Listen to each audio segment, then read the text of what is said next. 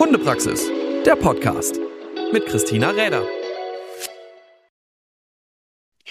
Hey und schön, dass ihr wieder dabei seid zu einer neuen Folge vom Hundepraxis Podcast. Und heute habe ich eine Interviewgästin, sagt man das jetzt so, ähm, die mit ihrem Thema mir sehr äh, aus der Seele gesprochen hat, als sie im November 2023 für den Hundekongress gesprochen hat von Ariane Ulrich, der ja jährlich stattfand und in diesem Sinne habe ich mich dann darum bemüht, mit ihr hier vielleicht auch noch mal ein paar Worte dazu zu wechseln und um vielleicht so ein bisschen zu sagen, was sie so alles tut. Ich habe ganz, ganz viel bei ihr auf der Seite gefunden, was sie alles tut. Sie ist nämlich unter anderem Vorsitzende des IBH, dem Internationalen Berufsverband der Hundetrainerinnen und Hundeunternehmerinnen.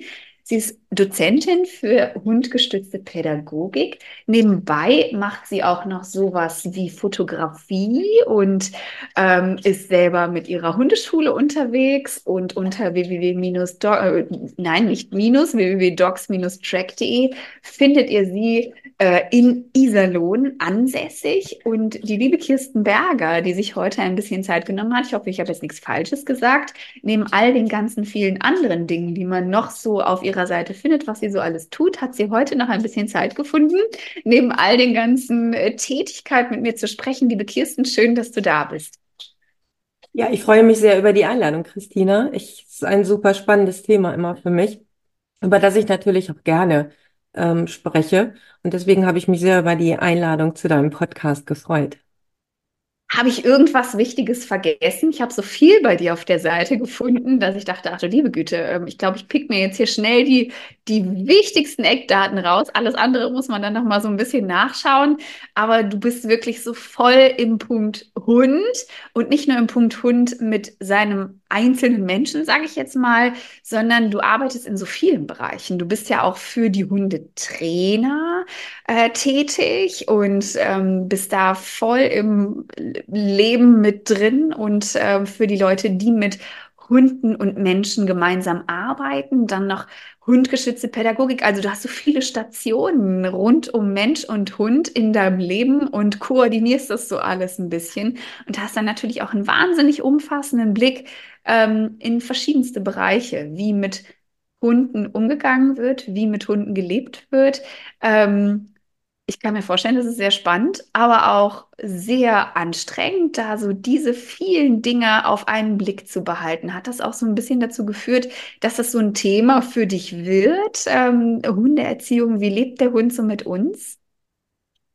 Ja, also es sind schon sehr viele verschiedene Projekte, aber die greifen letztendlich alle schon ineinander. Also ich habe ähm, 2001 mit einer normalen Hundeschule angefangen mit der Selbstständigkeit im Hundebereich und das hat sich seit 2008 einmal grundlegend verändert mit der Geburt meiner Kinder. Zwei Stück habe ich davon.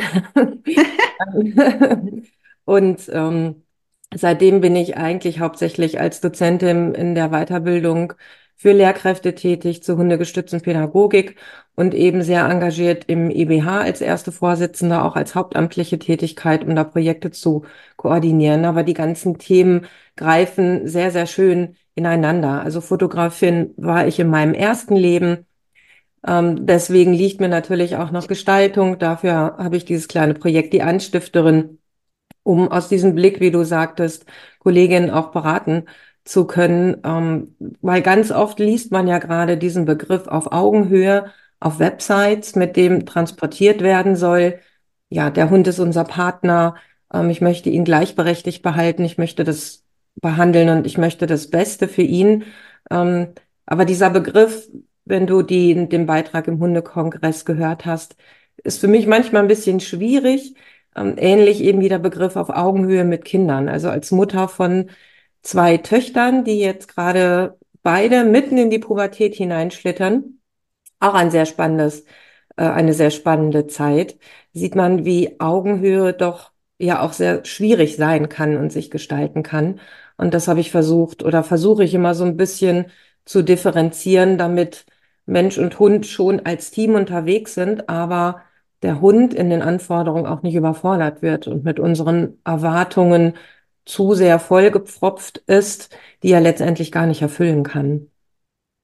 Da hast du jetzt direkt schon so ein paar Stichworte reingepackt in das, was du uns hier erzählt hast, äh, wo es eigentlich gleich schon los oder wo es sich lohnt, direkt mit reinzugehen. Und ähm, du hast gerade auch schon was gesagt, so dieses Vergleichende zwischen ähm, der Beziehung zwischen Eltern und Kind und äh, das, was wir so in der Hundehaltung erleben.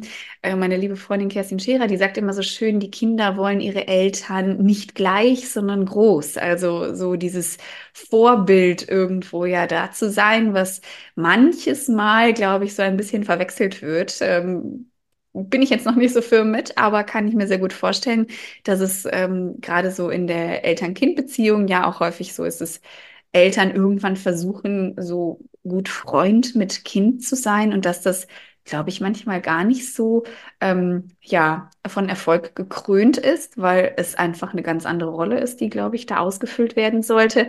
Und siehst du, du hast es gerade schon so als Parallele gezogen zum Hund oder zu dem Mensch-Hund-Team.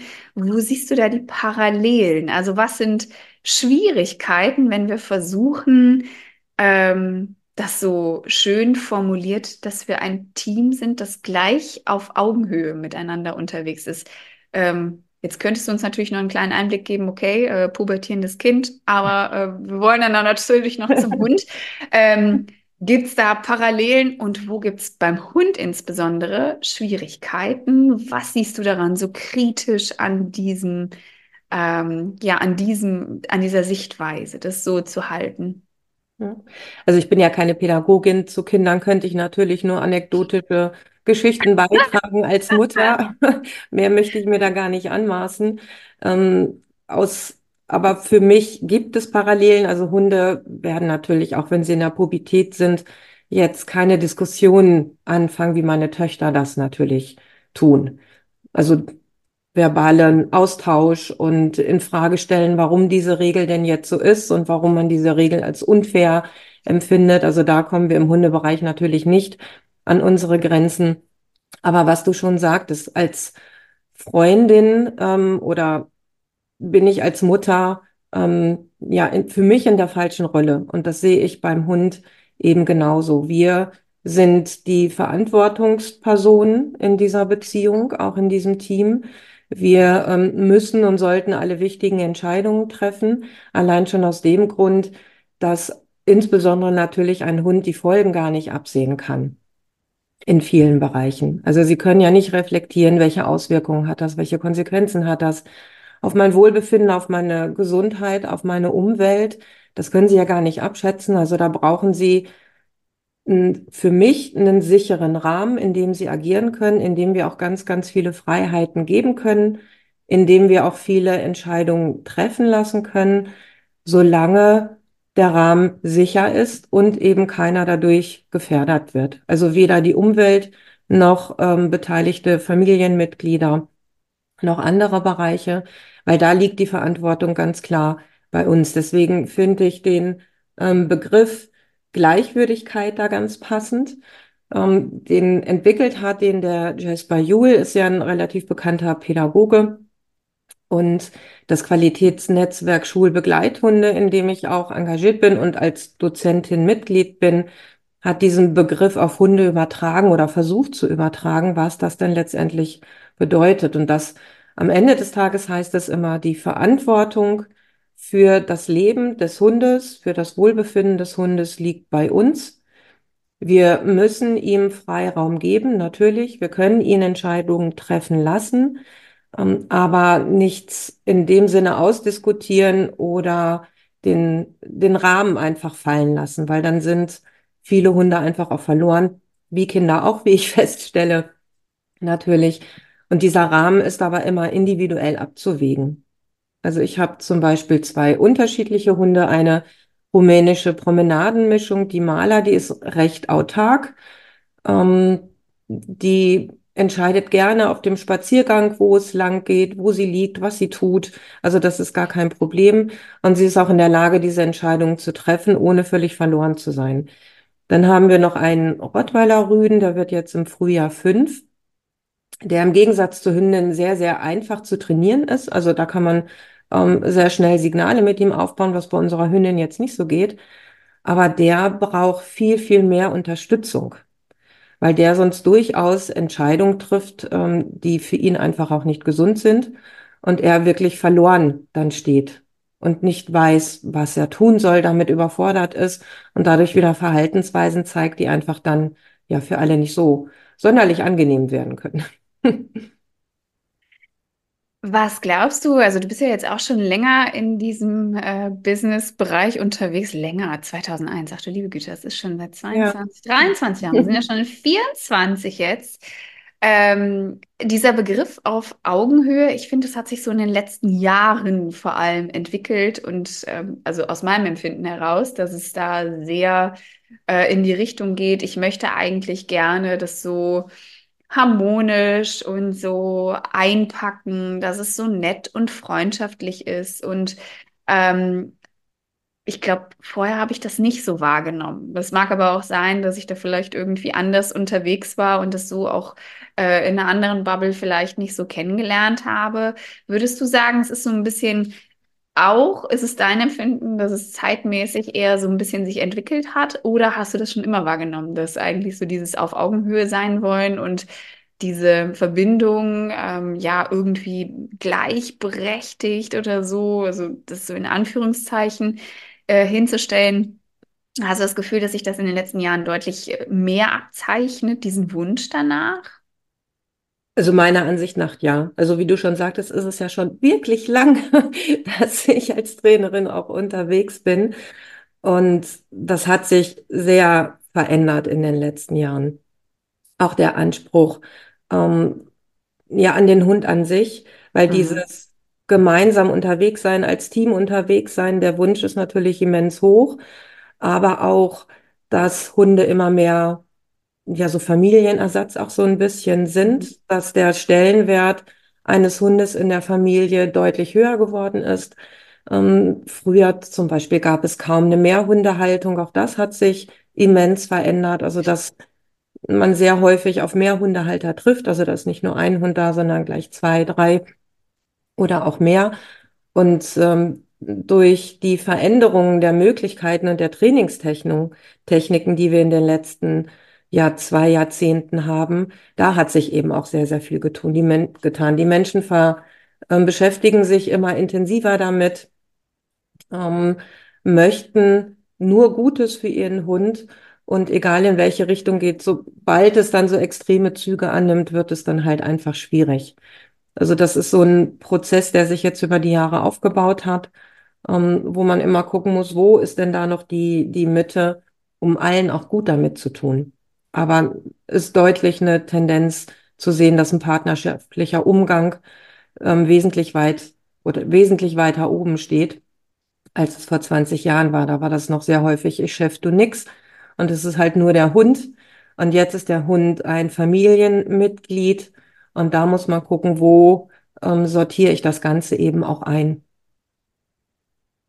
Jetzt hast du es gerade schon gesagt, äh, wir wollen natürlich nicht ähm, provozierend äh, sagen, mein Gott, wir würden gerne wieder dieses äh, Ich chef du nix, das ist auch irgendwie äh, nicht so das Wahre gewesen. Und äh, wir wissen alle, dass das soziale Leben der Hunde uns sehr entgegenkommt, sonst wären wir ja nicht so eng mit ihnen und so wären, sonst hätten wir sie nicht so gerne als unsere Freunde auch an unserer Seite. Und ähm, aber so wie du auch beschrieben hast, es ist der Anspruch an den Hund so ein ganz anderer geworden und äh, der Stellenwert, der dann eben damit einhergeht, zu sehen, oh Mensch, es gibt viele Dinge, die jetzt hier irgendwo dann vielleicht auch einfach zu viel für manche Hunde werden. Und welche Schwierigkeiten siehst du in dieser Sichtweise dessen, dass ein Hund diesen Anspruch ja auf sich liegen hat, dass er so viel Ersatz sein soll für viele Dinge, für, ähm, für Familie, für was auch immer. Also so dieses permanent unterwegs zu sein. Und du hast es schon so formuliert als einen sehr hohen Anspruch auch an den Hund, äh, an ein Lebewesen. Wo, wo macht es dann sich aus? Wo wird es dann schwierig für den Hund? Und was erlebst du häufig, dass dann vielleicht auch ähm, Dinge damit einhergehen, die umgekehrt aus diesem, ach, ich wollte das alles so nett und alles so toll und auf Augenhöhe, dann vielleicht auch umschlagen in, ähm, hm, irgendwie haben wir ja gerade eine Schwierigkeit, ähm, das läuft gerade nicht so gut. Also die ähm, Schwierigkeit beginnt für mich immer dann, wenn tatsächlich zu viel in den Hund und in das Hundeverhalten hineininterpretiert wird. Also wenn da eine ganz klare Vermenschlichung stattfindet. Ähm, wenn ich dem Hund dann auch bestimmte Adjektive zuschreibe, die einfach nicht passend sind. Also wie zum Beispiel, der Hund ist link. Also das ist ja etwas, was man ganz oft hört. Oder auch natürlich das andere Gegenteil, der Hund ist dominant. Das ist ja eine Eigenschaft, die inzwischen, also die Kenntnisse um das Lernverhalten von Hunden, um das Verhalten von Hunden, um das soziale Gefüge auch mit uns Menschen, da gibt es ja ganz, ganz viele wissenschaftliche Erkenntnisse in den letzten 20 Jahren, die früher einfach nicht da waren. Und sobald diese Vermenschlichung eintritt, ähm, wird es für mich einfach sehr, sehr schwierig. Also gerade der Hund ist frech, ähm, der Hund ist opportunistisch, solche Sachen. Oder ähm, also die kommen natürlich immer diese Begriffe, wenn es schwierig wird mit dem Hund. Es ist aus meiner Sicht schon sehr, sehr wichtig, dass auch ein Lebewesen wie der Hund seine Grenzen gesetzt bekommt. Wobei, das ist natürlich noch wieder ein anderes Thema. Wie setze ich diese Grenzen? Also meiner Ansicht nach kann ich Grenzen sehr, sehr nett setzen. Da muss ich auch nicht der Chef sein. Es muss halt nur dem Hund entsprechend kommuniziert werden. Und wenn es dann in diese Vermenschlichung hineingeht, ähm, dann wird es, also das ist eigentlich der Türöffner für viele Probleme, dass der Hund dann auch überfordert wird, in dem Sinne, ähm, dass diese Attribute nicht erfüllt werden können. Also so ein, so ein klassisches Beispiel ist ganz häufig neulich, also wir haben ja diesen Rottweiler und wir betreffen ähm, sehr viele Kleinhundebesitzer natürlich auch bei uns in der Siedlung. Da finde ich, ist dieses Phänomen immer noch so ein bisschen verstärkter, warum auch mhm. immer. Ähm, und da hatten wir eine Begegnung, dass sich ein kleiner schwarzer Hund fürchterlich aufgeregt hat an der Leine und die, die Frau war schon ein bisschen hilflos und hat auf ihn eingeredet und lieb sein, lieb sein. Also der Hund ist ja nicht böse, er reagiert und da geht dann schon mal der erste Schritt in die Vermenschlichung. Ähm, sei lieb und benimm dich nicht so. Und dann kam tatsächlich noch der Satz her, ach, du tust ja so, als wärst du ein Rottweiler, während ich mit unserem Rottweiler friedlich an der Seite stehe und denke, hm, okay. Also, das ist so dieses Bild, was die Leute dann ähm, im Kopf haben. Und der Hund denkt einfach nicht in menschlichen Maßstäben. Also der macht nicht etwas, weil er lieb ist oder weil er böse ist oder weil er frech ist, sondern weil es gerade die Situation erfordert oder eben er in Lernerfahrungen festgestellt hat, das und das gereicht mir zum Vorteil. Also Hunde, genau wie wir Menschen, tun Dinge, um Gutes zu bekommen und Schlechtes fernzuhalten. Und ich denke, das ist vielen ganz oft nicht bewusst. Und dann kommen wir sehr, sehr schnell in diese Vermenschlichung. Ähm, der führt dich vor, der manipuliert dich. Und das führt dann wieder zu einer Schieflage, zu Problemen. Ähm, und dann wird es halt einfach unschön. Und natürlich, wenn ich den Hund nicht als Hund sehe mit seinen ganz eigenen Bedürfnissen, sondern ihn zu sehr vermenschliche und bet also betüdel jetzt in Anführungsstrichen und ihn nicht als Hund anerkenne, werde ich seine Bedürfnisse, seine hundlichen Bedürfnisse nicht erfüllen können. Ja, auch der Hund geht ja nicht jagen, weil ich eine schlechte Beziehung oder Bindung habe ähm, und weil er keinen Kontakt zu mir will, sondern das sind halt einfach hundliche Bedürfnisse, die unterschiedlich ausgeprägt vorhanden sind. Und da kann ich halt nicht sagen, ja, mal gucken und ähm, der will dich da jetzt ärgern. Und dann generieren sich da halt ganz oft blöde menschliche Verhaltensweisen dann raus. Also ich finde es sehr wichtig, den Hund als Hund zu sehen mit seinen Bedürfnissen ähm, natürlich immer die individuelle Persönlichkeit dann noch entsprechend darauf einzugehen, aber nicht da irgendwelche Sachen rein zu interpretieren, die wirklich Menschen vorbehalten. Und Eifersucht ist auch so ein Thema.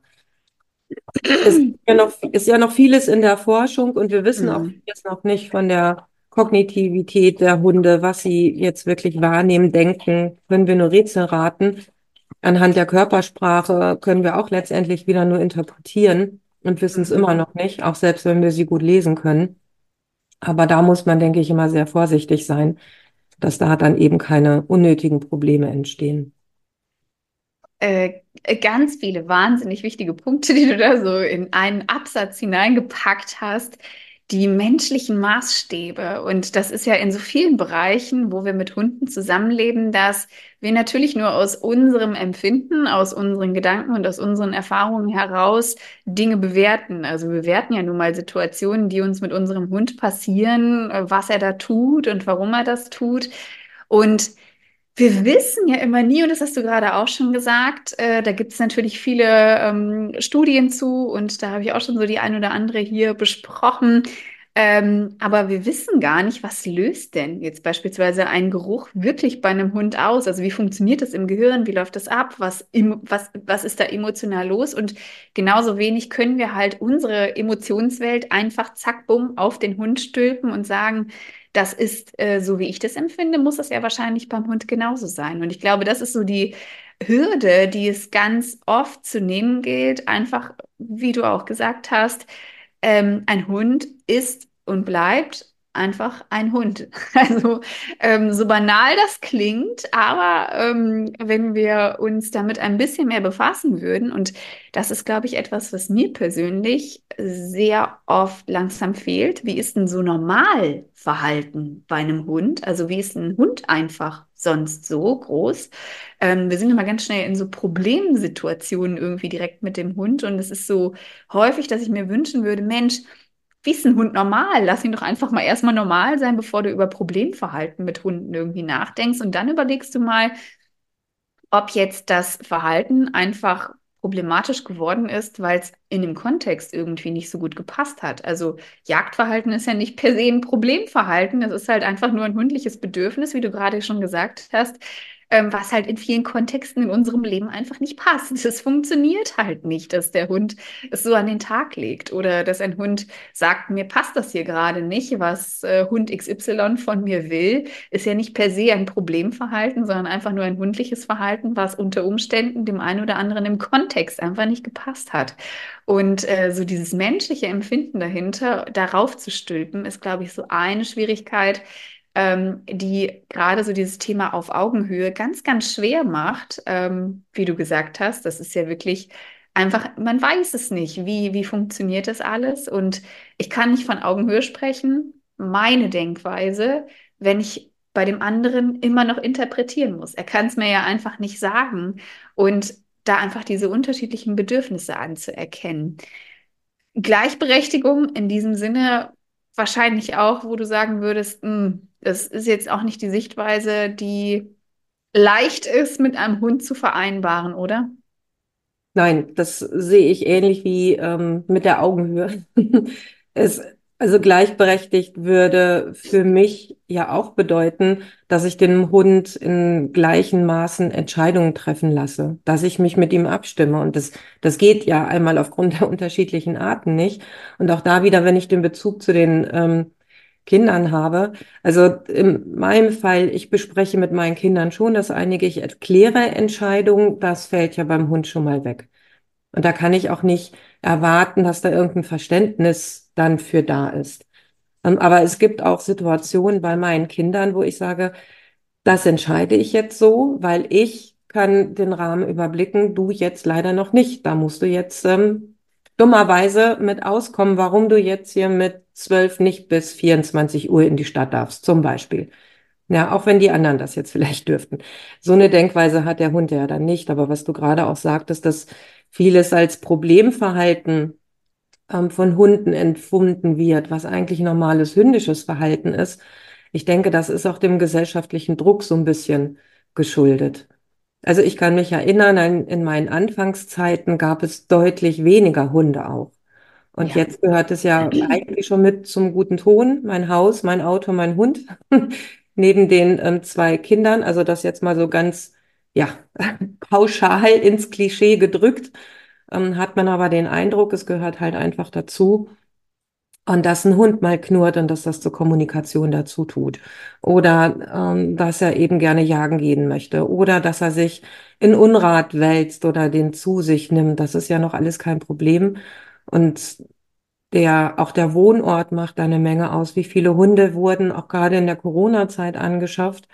Weil jetzt habe ich ja vermeintlich Zeit, ohne zu überreißen, was das aber für ein Hundeleben lang ja bedeutet, wenn ich diese Verantwortung übernehme dass Hunde eben nicht gut per se alleine bleiben können, dass viele Trennungsstress haben und entwickeln und dass nicht jeder Hund gut in der dritten Etage, in, der dritten Etage in einer Mietswohnung aufgehoben ist. Also sich vorab erstmal damit zu beschäftigen, was habe ich für einen Hundetyp, was möchte ich für einen anschaffen, ähm, wo liegen da per se schon mal die Grundbedürfnisse dieses Hundes, kann ich die überhaupt erfüllen? Natürlich wird das auch immer noch individuell unterschiedlich sein. Ähm, aber das ist, denke ich, ein ganz, ganz wichtiger Faktor. Und da eine Gleichberechtigung zu erreichen, funktioniert meiner Ansicht nach nicht. Deswegen, wie gesagt, diesen Begriff Gleichwürdigkeit finde ich wieder ganz passend. Ich erkenne die Würde des anderen an, ich erkenne die Bedürfnisse des anderen an, habe sie im Blick, habe sie im Fokus, ermögliche sie, wo es geht kann sie aber nicht immer erfüllen und bin mir dessen auch bewusst und muss dann aber gegebenenfalls vielleicht auch einen Ausgleich schaffen. Ja, aber die Verantwortung, die Entscheidung liegt bei mir, ähm, auch wann und wie ich welche Bedürfnisse erfü ähm, erfüllen kann und wann und wie ich welches Tierchen mir eben auch ähm, ja ins Leben hole, dann letztendlich, um damit dann klarzukommen. Es ist ja nicht so, dass man dann sagt, nach einer Woche oder zwei Jahren, das passt jetzt leider doch nicht. Auch da muss man sich den Herausforderungen dann unter Umständen stellen. Äh, sehr schön zusammengefasst, das nochmal, wie sehe ich das, wie ähm, kann das gut laufen?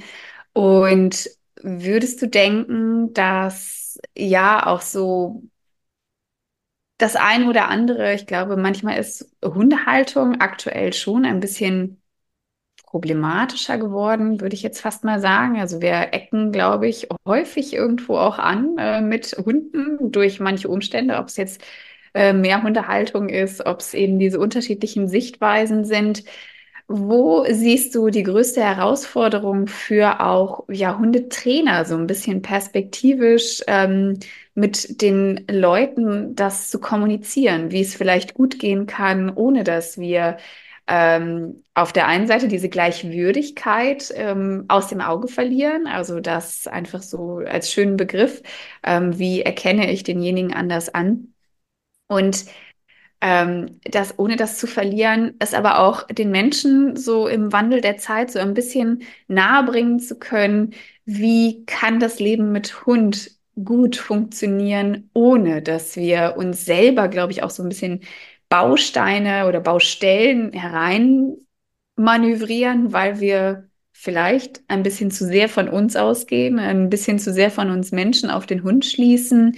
Was ist so für dich der Tipp, wo man sagt, okay, ähm, das ist echt für mich wichtig oder das wäre für mich wichtig, dass es auch so weitergegeben wird, dass wir möglichst äh, viel Freude mit unseren äh, vierbeinigen Freunden an unserer Seite haben, ohne da jedes Mal ähm, ja in so Konfliktsituationen zu geraten. Ja. Ja, so in einem Satz schwierig.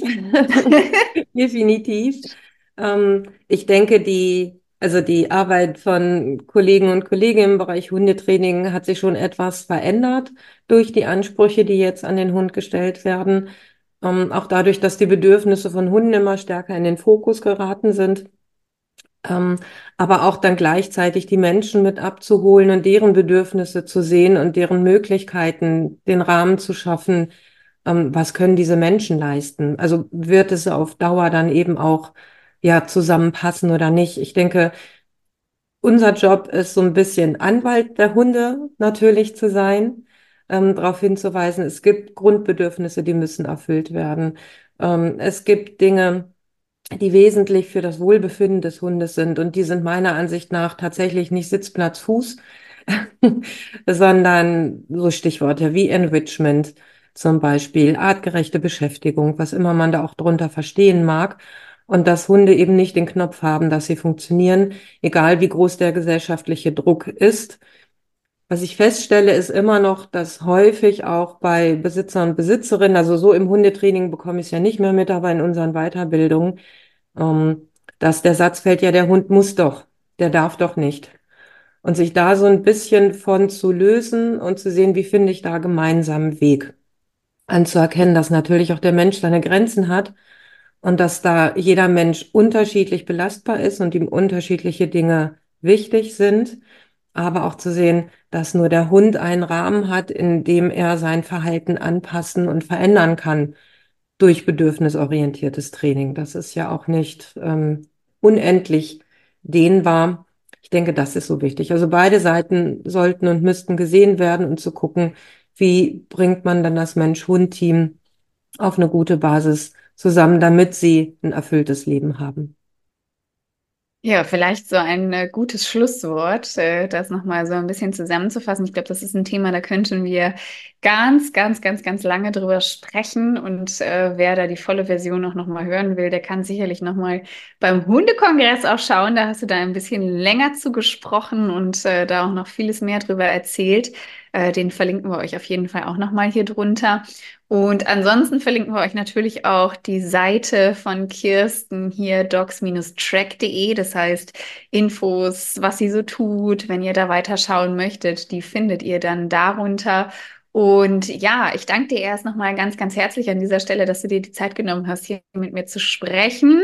Du bist äh, fleißig äh, mit äh, all den Dingen rund um den IBH, gerade auch äh, ja wirklich äh, zugange, um da entsprechend auch deine Rolle auszufüllen für die Hundetrainerinnen und Hundeunternehmerinnen, immer alles so zu koordinieren, dass sie da auch vorwärts kommen. Ähm, das ist auch immer eine große Hilfe und ja auch so ein bisschen ähm, die Möglichkeit dann auch für Trainer, sich da weiter zu orientieren und irgendwo auch immer eine Anlaufstelle zu haben. Ich glaube, das ist ganz, ganz viel koordinative Arbeit, ähm, die da mit Herzblut von dir auch verfolgt wird. Ganz, ganz lieben Dank. Und in diesem Sinne, ganz, ganz lieben Dank, Kirsten, für den Einblick, für die interessanten Sichtweisen hier und ähm, für das Thema. Ich denke, das ist nochmal sehr schön dargestellt gewesen, wie ähm, das auch häufig gesehen wird, wie, ähm, wie diese Themen irgendwie auch manchmal ineinander fließen und ähm, wie es vielleicht leichter für beide Seiten ist, wenn man sehen kann und das auch vielleicht eine gesunde, so gesunde Basis sein kann, wie diese Freundschaft gut funktioniert, ohne dass wir ähm, da ständig in Themen reingeraten, in die wir gar nicht hineingeraten wollten. Ganz, ganz lieben Dank und wir hören, lesen, sehen uns.